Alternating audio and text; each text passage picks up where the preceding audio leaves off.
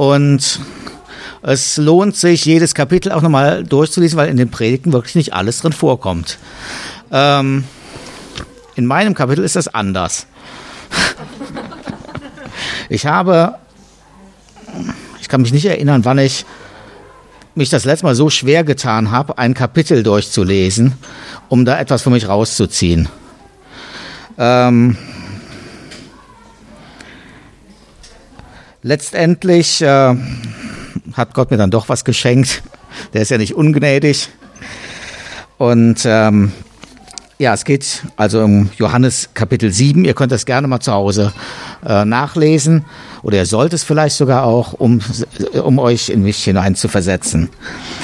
Es ist also gerade Zeit von Sukkot, dem Laubhüstenfest, was an die Wüstenwanderung erinnert. Und das ist ein Fest, wo die Juden also nach Jerusalem gehen, um dort sieben Tage zusammen zu feiern. Und zu Beginn dieses Kapitel wird also Jesus aufgefordert von seinen Leuten, ähm, also auch zu dem Fest zu gehen. Dankeschön. Und ähm, um dort, um dort seine Wunder zu präsentieren. Er will unerkannt bleiben. Vielleicht zieht er sich eine Kapuze an oder klebt sich ein Bart an.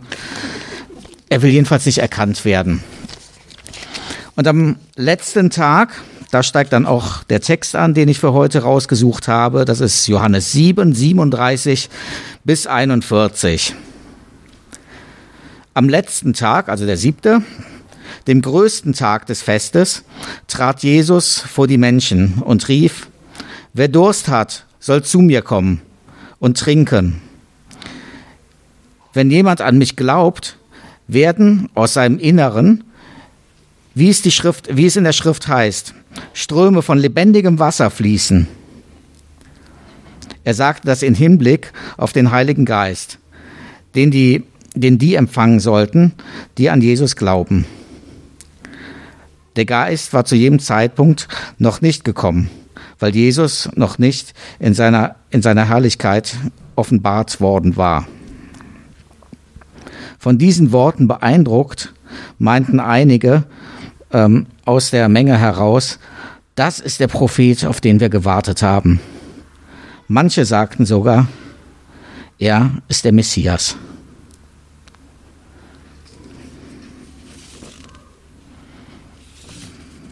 Wer Durst hat, soll zu mir kommen und trinken. Wenn jemand an mich glaubt, werden aus seinem Inneren wie es in der Schrift heißt, Ströme des lebendigen Wassers fließen. Das sind die Worte von Jesus und das ist letztendlich das, was mich im Text auch angesprochen hat. Ähm, und beim, beim Lesen dieser Worte habe ich mir gedacht, so, dass es muss erstmal was reingehen, bevor etwas rauskommt. Und also es muss, die Durstigen sollen erst zu Jesus kommen und trinken und dann fließt etwas aus ihnen raus. Und dieses, dieses Bild von ähm, diesen Strömen des lebendigen Wassers, das ist ja schlechthin das Sinnbild für den Heiligen Geist, dieses das lebendige Wasser. Und diese inneren Ströme, die haben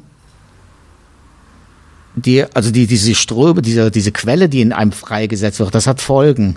Einmal, einmal für sich selber, dass man selber ganz durchtränkt wird von diesem inneren Strom, vom Heiligen Geist. Und es bleibt auch nicht ohne ähm, Auswirkungen auf die Umwelt. Wir haben in Schweden, da fahren wir ja öfter hin, da haben wir eine Quelle, von der holen wir immer Wasser. Und witzigerweise liegt diese Quelle auf einem Berg oben. Und aber wir holen, da wo wir das Wasser holen, das ist unten am Berg. Ich weiß jetzt nicht, wie das Wasser da oben reinkommt, aber es kommt jedenfalls unten raus. Das scheint irgendwie den ganzen Berg zu durchtränken und dann unten in einem schönen Strahl dann rauszukommen. Und wir haben das auch mal, äh, ich glaube, letzten Sommer gemerkt, als es nicht so viel geregnet hat, da ist die Quelle nämlich fast versiegt und da kam dann nur noch so ein Getröpfel raus. Und so stelle ich mir das auch mit dem Heiligen Geist vor. Erst werden wir von innen ähm, geflutet, ja, durchströmt, irgendwie so, so richtig nass gemacht und dann kommt es irgendwie auch raus in, und wirkt in unserer Umwelt.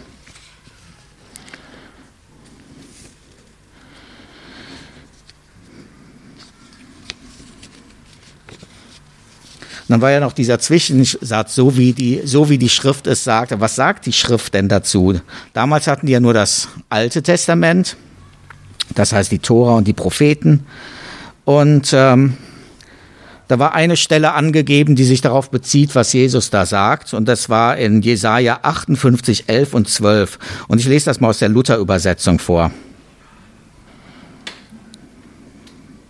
Und der Herr wird dich immer da führen und dich sättigen in der Dürre und dein Gebein stärken.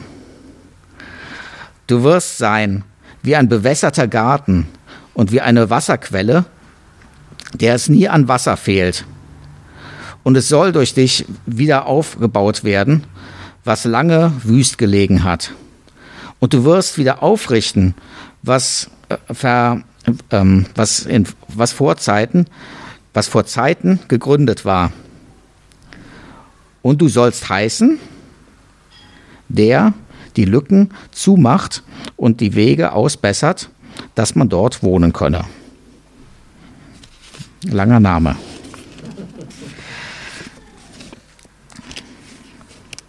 Und wenn ich so einen Text habe, dann äh, zerpflücke ich den ganz gerne mal, damit der besser irgendwie zu mir reden kann. Und ähm, im ersten Vers, den ich gerade vorgelesen habe, hieß, der Herr wird dich erstens führen, zweitens sättigen in der Dürre und drittens dein Gebein stärken. Und so was mich direkt angesprochen hat, ähm, ist das Wort sättigen, satt, ja, vielleicht auch, weil ich immer eine Zeit lang gab, wo ich mich nicht satt essen durfte, aus gesundheitlichen Gründen. Aber dieses so satt, ja, das ist ja das, ähm, so ein ganz aussagekräftiges Wort in der deutschen Sprache. Ich weiß gar nicht, ob es noch was eindeutigeres gibt, als satt zu sein. Ja, dann passt irgendwie nichts mehr. Jesus möchte, wenn man so sagt, ich bin satt, und Jesus sagt, er möchte uns sättigen.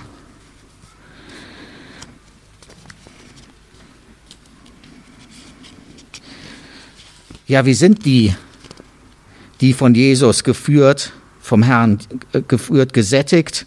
und gestärkt werden. Sie sind wie bewässerte Gärten, wie eine Quelle, die niemals versiegt. Und das ist ja auch von Vineyard irgendwie so dieses Jahresmotto, die Gärten der Hoffnung, ähm, kam mir dabei in den Sinn.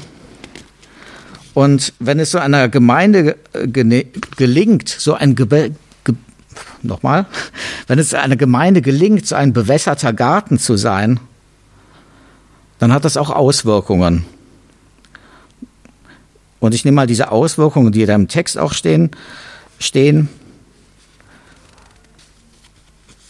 Es soll durch dich wieder, wieder aufgebaut werden, was lange wüst lag. Und zweitens, du richtest wieder auf, was vor Zeiten gegründet worden war.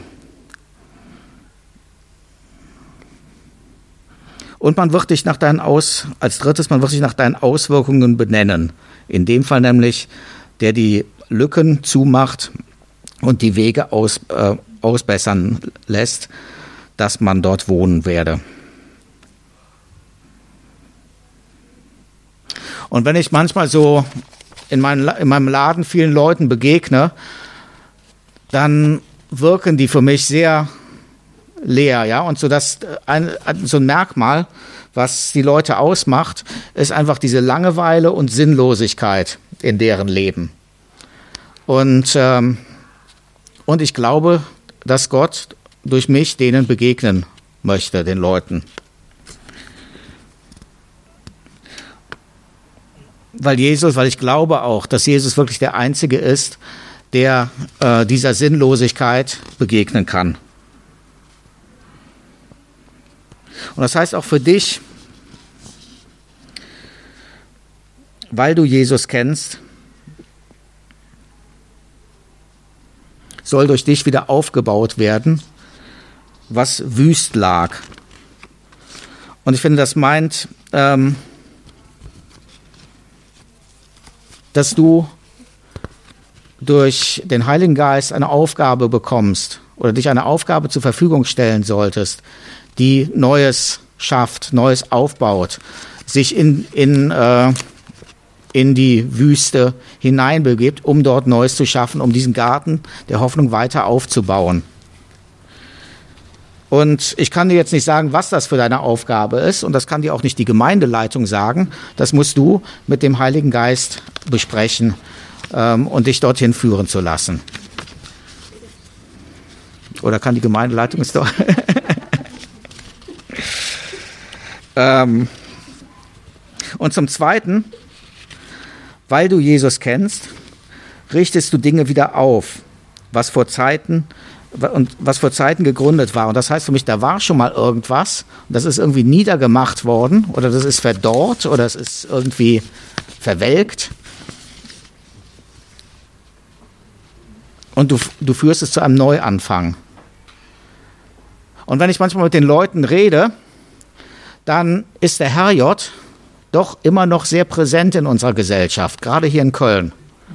Wir haben ja eine lange katholische Tradition hier, ähm, der ich nicht immer zustimme, aber der, die einfach den, äh, die, einfach sehr dieses, diese Stadt geprägt haben mit dem, mit dem christlichen Glauben. Und der Herrgott ist vielleicht für manche Kölner irgendwo da oben und guckt dann mehr oder weniger gnädig auf die Stadt. Ähm, aber er ist irgendwie da. Ja, und das ist ein Anknüpfungspunkt, weil äh, das hat somit, der, der Herrgott hat so mit einer Beziehung zwischen den Leuten nichts zu tun. Aber ähm, da, der, da ist ein Anknüpfungspunkt, wo ich den Herrgott auf die Erde zu den Leuten bringen kann und etwas aufrichten kann, was früher vielleicht mal da gewesen ist an Glauben. Ja, und das in eine Beziehung führen kann. Und so als dritter Punkt, weil du Jesus kennst, benennt man dich nach, nach diesen Auswirkungen, die dir folgen. Also in dem Fall war das ja, der die Lücken zumacht und die Wege äh, ausbessert, dass man da wohne, dass man da wohnen könne. Wie, wie vielleicht heißt auch der ein oder andere hier im Raum, die die sich immer um die Einsamen gekümmert hat. Oder der, ähm, der immer viel gegeben hat, obwohl er kaum was hatte. Oder die, die fast immer zur Stelle war, wenn es um Not war, wenn, wenn Not am Mann war. Oder der, der immer ohne viel Aussehen, Aufsehen ähm, die Gemeinde geputzt hat. Ähm, nach was wird man dich benennen?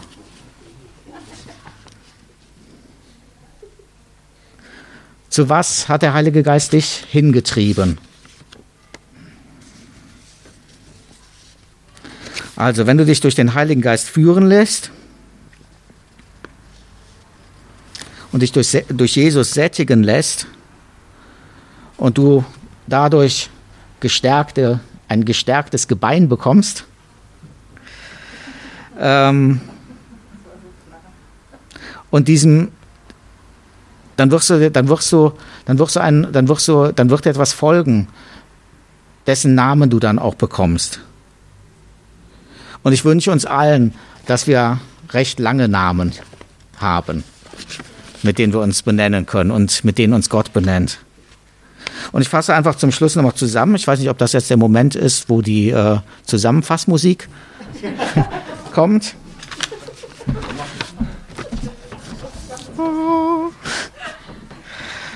Ähm, lass dich durch Jesus führen. Jesus ist derjenige, der dich so satt gemacht hat und der deine Gebeine stärkt.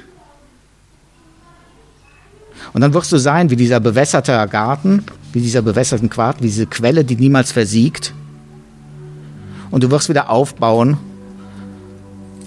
was der Heilige Geist dir zeigt, was Gott dir zeigt, wo er dich hinführt. Du wirst vielleicht auch wieder was aufrichten, was irgendwie mal kaputt gemacht wurde, was irgendwie verwelkt worden ist, was es wird wieder neu kommen. Du bist derjenige, der, der dem auf die Sprünge hilft. Ja, und dann betrachte aber auch deine, diese Auswirkungen, die, die das hat, was du gemacht hast. Oder andere betrachten das und du wirst dann den neuen Namen kriegen. Dass, ja, ich wünsche euch einen langen Namen. Amen.